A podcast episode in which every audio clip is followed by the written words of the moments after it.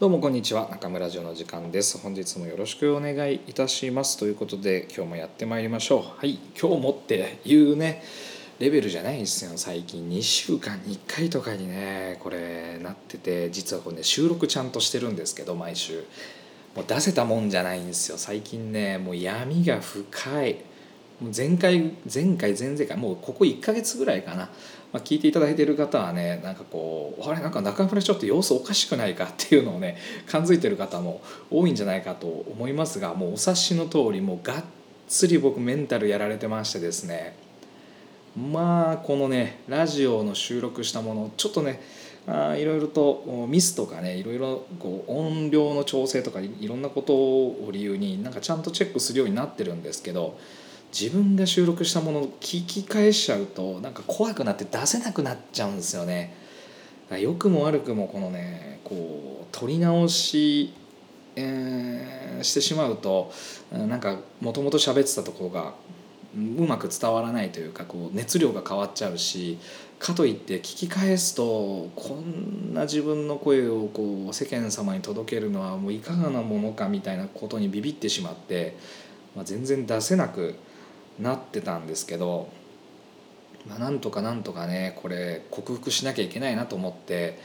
えー、今回からちょっと構成を、えー、変えていくことにしました。なんか本当ラジオの台本っぽいものを作成して、まあ、台本って言っても何喋るかはあんまり決めてはないんですけど構成そのものを作って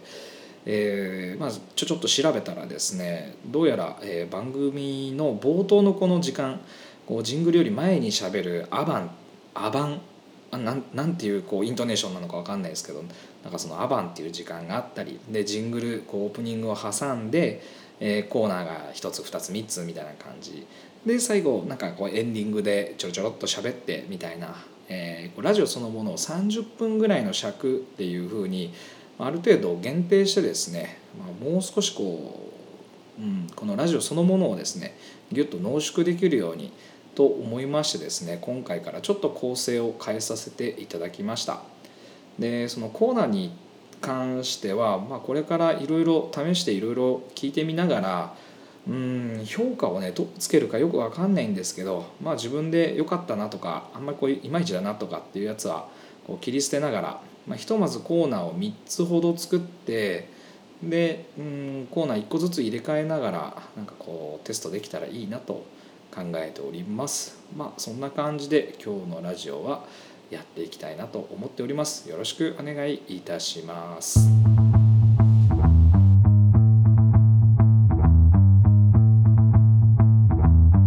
中村城の時間です。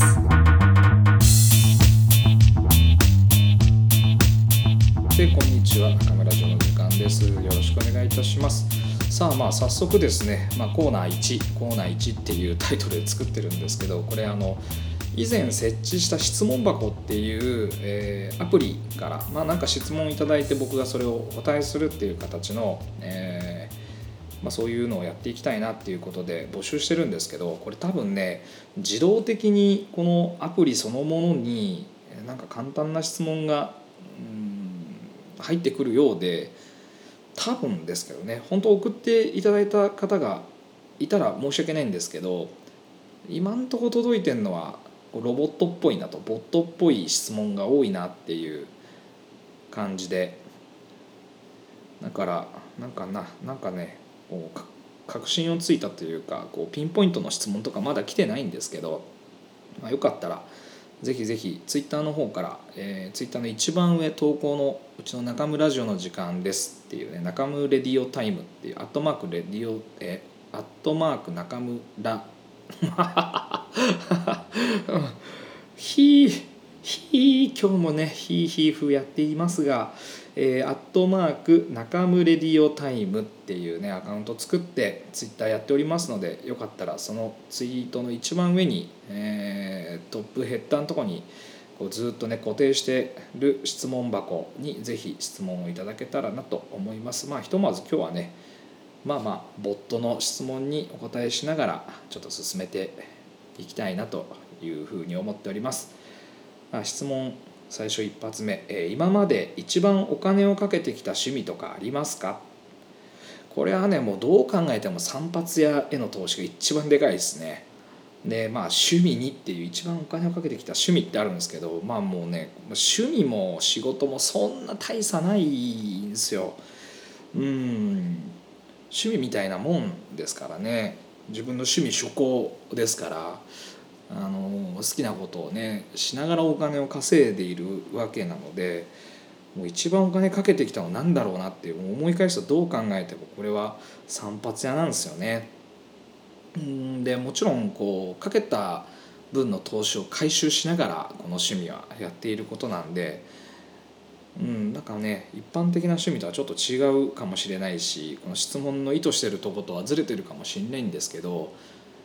まあ、そう考えるとですね、うん、なんだろうなこう勤めてる期間ってすごく短くて僕23の時に独立してるんで正直言ってあんま給料もらった経験がないんですよね。お給料もらってた期間がうん社員として働いてた2年半ぐらいとあとアルバイトを何個かやった経験があるぐらいなんで全部合わせても500万に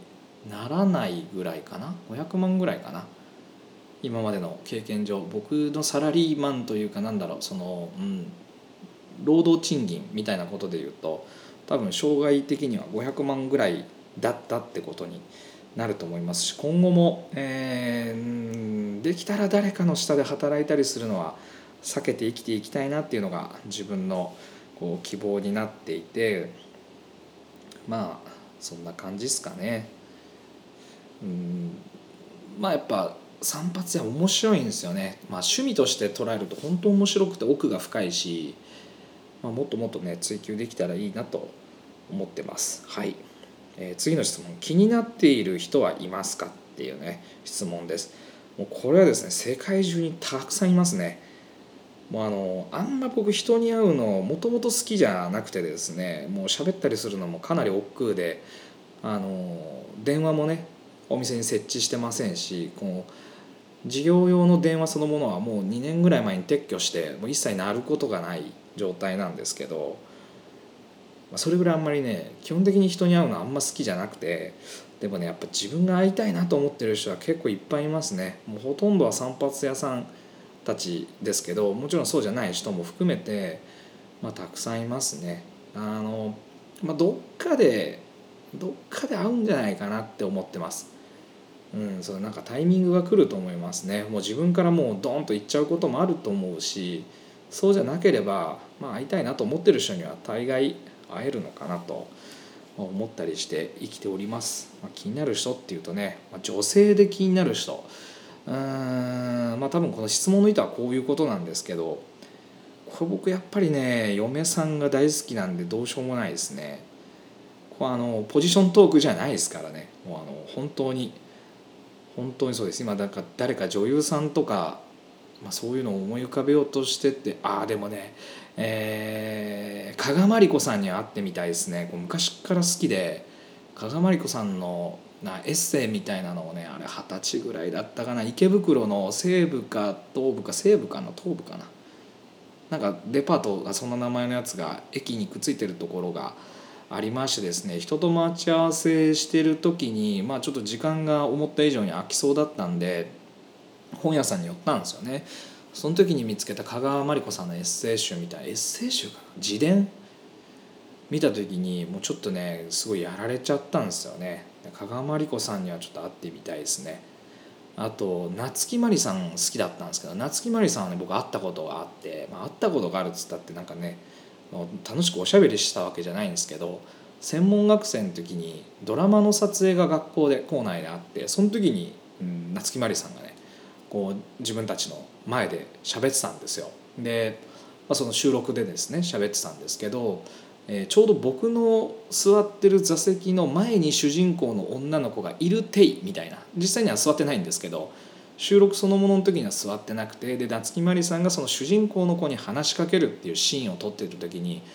僕その座席のすぐ後ろの席なんかまあ空席なんですけど僕の前は誰も座ってない状態だったんですけどその時にその夏木マリさんから「まあ、とりあえずそこ主役の子が座るとこだけどいないからあなたに話しかけるね」って言って僕こうね刺されて指名されたことがあってめちゃめちゃ緊張しましたね。もう目目が離せないというか、うん、実際にはねよく考えると僕の方に向かって喋ってるだけで僕の方は映らないんですよね。だって主人公いないから。僕の方映されるわけじゃないんですけど僕なんかねカメラを意識してめちゃめちゃ真面目な顔して夏木マリさんの話をこうね聞いてたのを思い出します。夏木マリさんもねあのアルバムとかを買ってましたね、うん、ななんでああいうの買ってたのかちょっといまだあの謎なんですけど夏木マリさんのアルバムね持ってますね。聞いてました。車の中でもねしばらく聞いてましたね。ちょっとど渋いやつです、まあ、あのリンク貼れるかな、まあ、あの もしかしたらアマゾンとかであのリンク見つけれるかもしれないんで、まあ、あればねショーノートの方に貼っときたいなと思います、えー、次の質問。2週間休みがあったら何しますかってこれでもバーバー巡りますよね。2週間あったら結構回れるなと、まあ、髪切り行きたいし、まあ、何より、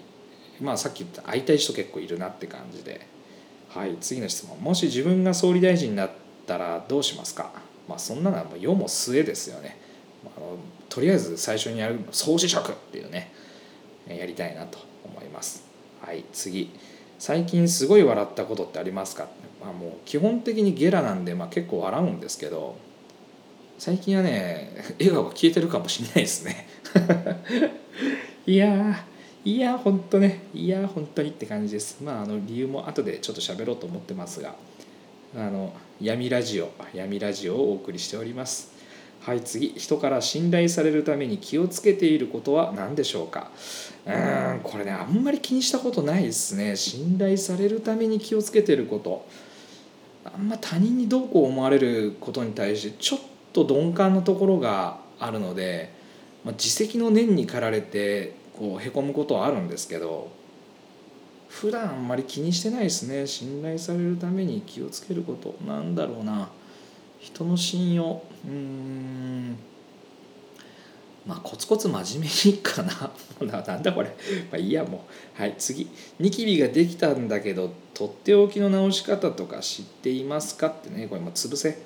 はい次。理想は高い方って言われますか？まあ理想何の理想ですかね？理想は高い方って言われま言われないですよね。そんな話になったことがないって感じですよね。うんこんな感じですかね。質問箱以上ですね。まあ、ぜひぜひあの質問箱を設置しておりますので、えー、何か僕に関する質問まあ何でもいいですけどね、まあ、くだらない質問でもなんかちょっと込み入った話でもなんか質問があればぜひ Twitter の方で質問箱に投稿してください。お待ちしております。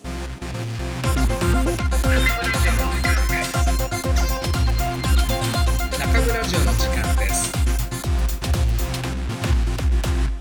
ということで、まあ、こうニュースのコーナーこれまあ以前もやってたんですけど、まあ、これ引き続きこれはねやっぱやっていった方がいいなと、まあ、コーナーの2つ目に設置してみました、まあ、今日はね一発目。まず、えー、放射能だった僕が放射能のことを勉強した結果ということ、まあ、ニュース記事っていうよりこれノートっていうね、えー、アプリにアプリのリンクですかね。まあこう放射能だった僕が放射能のことを勉強した結果っていうこの放射能最初の放射能はあの例の脳みその方の脳だった僕がまあ放射能、まあ、これそのままですけど放射能のことを勉強した結果っていうねこれ結構ねいいまとめなんじゃないかなというふうに思ってます。まああの3.11のねやっぱこう震災以降放射能に関すること結構いろんなデマも含めていろいろ出回ってますがまあ、大半の人はですね、まあ、あんまり正直興味ないんじゃないかなと思います。まあ、なんせちょっと難しいというか、まあ、専門的な知識とかないとあんまりねよしあしよく分かんないですよね。だから、まあ、そうなってしまうと僕も含めて、まあ、この手のやつはなんとなく感覚というか、まあ、デマだったりとかも含めて感覚的にジャッジしてるうんような気がするんですよね。で、まあ、これについていろいろとこう専門家というか、まあ、このこの記事の中では第一種放射線、取扱主任者っていう国家資格を取得した人にこの筆者の方が質問してるっていう、まあ、そういう記事になってて、まあ、結構ね面白いというかそんなこう細々と放射能のことをすごくこう語ってるっていうよりは単純な一般的な疑問をぶつけてそれに答える形になっててこれすごくいいなと思いますこれまあリンク貼っときますんで是非時間ある方読んでみてください。まあ、そのいくつかというか、まあ、一個ずつちょっと読み上げていこうかな。なんかこう例えば福島の食べ物ってぶっちゃけ安全なのっていうことで、まあ、この疑問結構あると思うんですよ。もう海産物とかはどうなんだろうとかねいろんなことを思ってますけど、えー、正直な話、まあ、この中四国関西圏より西ぐらいかなよくわかんないですけどどのぐらい福島の食べ物がこうこっちまで流通してるのかよくわかんないんですけど僕もスーパーにね頻繁に行くわけじゃないですけどあんまり見ることないんですよね福島県産何々みたいなやつを見かけることがあんまなくて実際にあったとしてもやっぱ敬遠して買わない人結構いるんじゃないかなと思いますね。当の僕とかもやっぱ子供にじゃあ福島県産のものをあえて食べさせようかなみたいなことはやっぱ思ってないですよね。俺正直この記事読んでもいまだにそう思強く思わないですわざわざ食べさせようとは思ってはないんですがただだ仮に福島県産の食べ物があった時にどう考えたらいいんだろうなっていうことのこう参考にはなったしまあおそらく僕は躊躇しなく食べれるかな。子供に食べさせるかっていうとうんこう全てのね検査とか基準とかをね信用してるわけじゃないんでその福祉の食べ物実際どうかっていうことはま別としてまだまだ拭いされないこうね洗脳みたいなとこあるかもしれないですけど一応これねこの中では、えー、例えば福島近隣の都道府県の都道府がないのか都県の、えー、農産物海産物は放射線モニタリング検査をしていますって。まあ、これ全部してるっていう話ですよね。これは割とこう震災以降ずっと土壌の検査とかもねしててうん聞いたことあるなっていうのは、えー、まず他の他の地域よりもより厳密に規制をかけていてかなり安全だっていうことはね言ってる方がまあやっぱあちらほら見かけてたなって感じがします。なんかそういううっすら記憶ですけどね。で、えー基準とかを緩和したんじゃないかっていうねことを、えー、言ってる吹聴してる人がいるんですけどこれに関しては完全にこう食品に関しての基準が緩和されたっていうのはもう完全にデマだっていうふうに書いてますね。2012年か。2012年以降、まあ、むしろ厳しくなっているっていうねそういうのが実情だそうです。でその他何かこう食品に関すること以外の基準ってどうなったかっていうとこれえっ、と緩和されたわけじゃないけど平時の基準と避難勧告基準っていう2つの基準ができたことを受けて緩和されたと勘違いしている人が結構いるっていうのがねこう勘違いの原因だっていうふうに指摘されてますね。平時基準っていうのが一生そこに暮らすことを前提とした基準でえー、この基準内なら一生そこに住んでても別に問題にはならない、まあ、直ちに被害がないみたいなこと言ってたのはそういうところも含めてなのかもしれないですよね。まあ、これはまあずっと後の話ですけどあの専門家的にはそんなに今すぐ逃げなきゃいけないみたいなことではないよっていう基準とあとは避難勧告基準っていうのがこの一時的ならこの基準で暮らしてても大丈夫っていう基準が避難勧告基準らしいです。で平時基準よりは緩く設定されてて、え20倍ぐらい緩いらしいですね。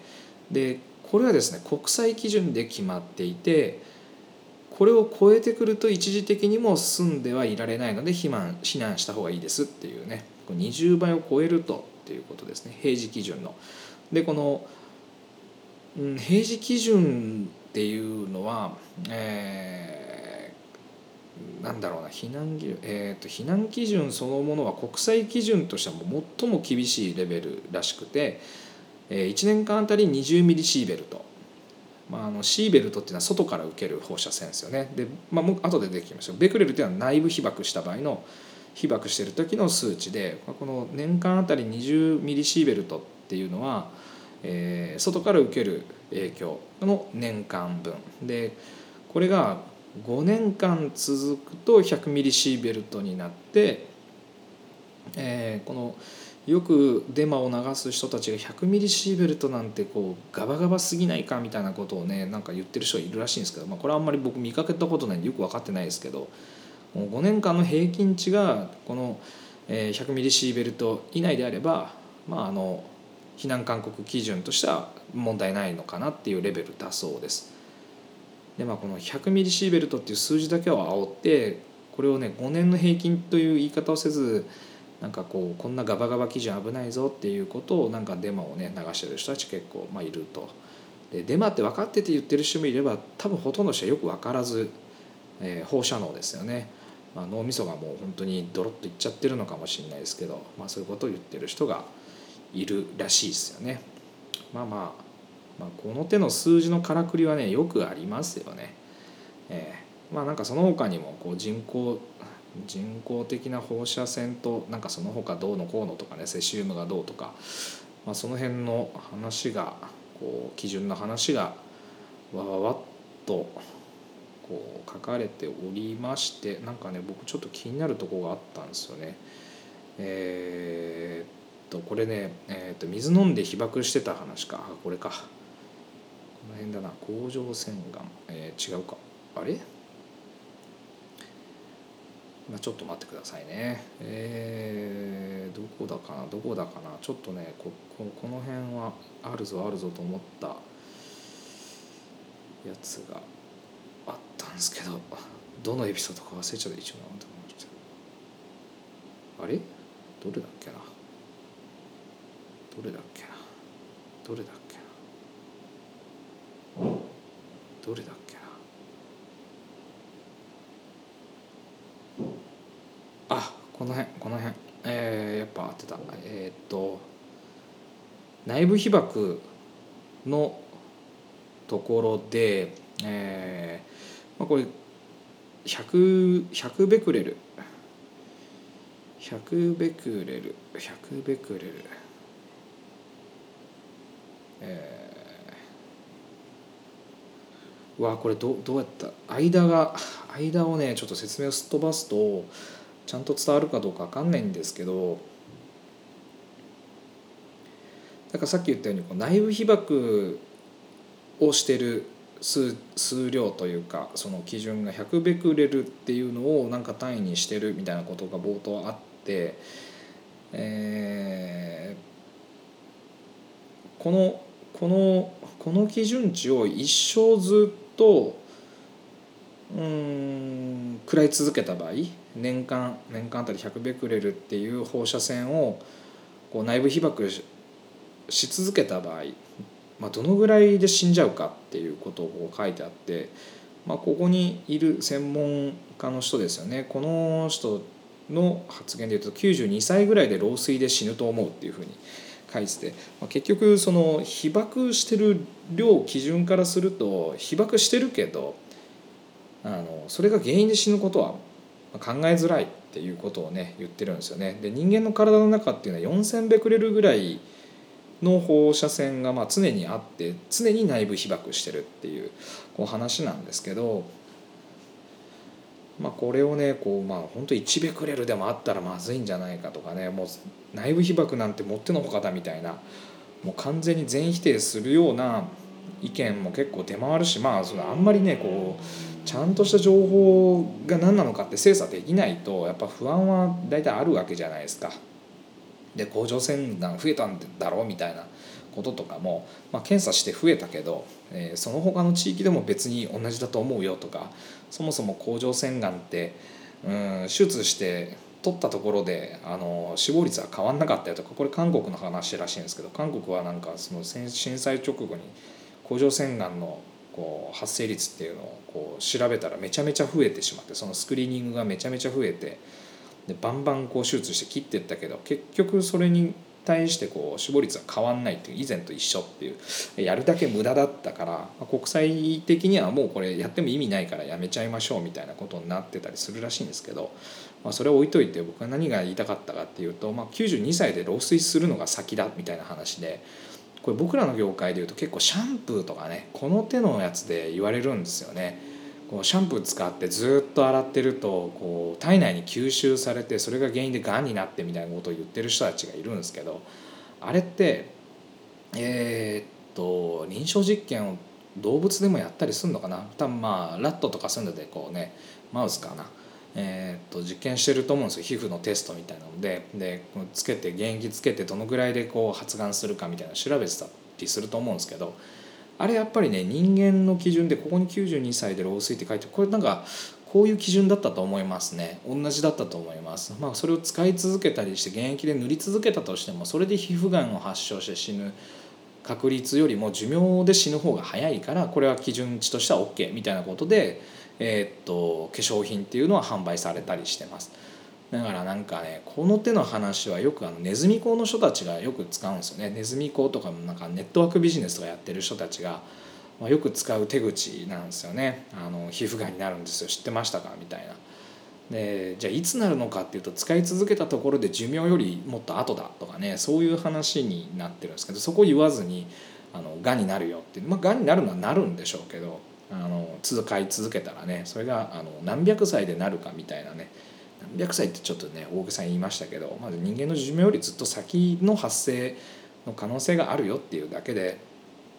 まあ、さほど人体にこう影響はないだけどもだけどもそういうのをこうベンチマークして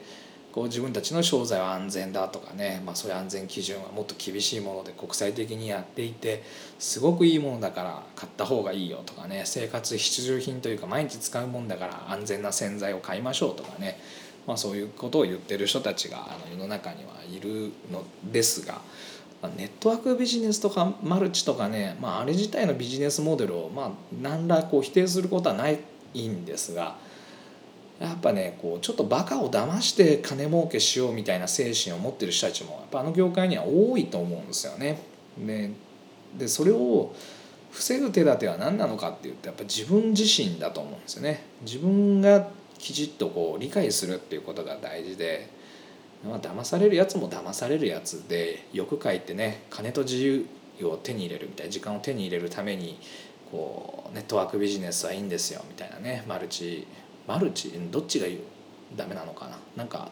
ネズミ講って言っちゃうとダメなんですよね。彼ら曰く。まあ同じようなもんだろうと僕は思うんですけど。ああいうのね好き好んでやってる人たちっていうのは基本的にはちょっとおつむ弱いか誰か騙してでも何とかしてやろうみたいな精神の人たち結構多くいると。そうじゃないやり方してる人もいるかも分かんないんで一概には言えないですけどまああの往々にして多いのかなと思ったりしておりますなんかそんなことを思いましたね。えー、ニュースのエピソードね他にもうちょっと喋ろうと思ってたんですけどちょっと決めてたコーナーの時間どんどん押しちゃってるんで、まあ、今日はこの1本だけにしときましょうか。はいということでニュースのコーナーでした。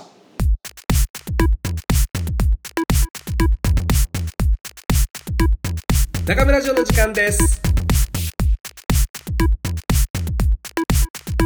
えー、利用業のあれこれのコーナーまあなんかタイトルがダサいななんかいいタイトルに変えたいですけどちょっと今ね何も思いついてないんでとりあえず利用業のあれこれを喋ろうみたいなんで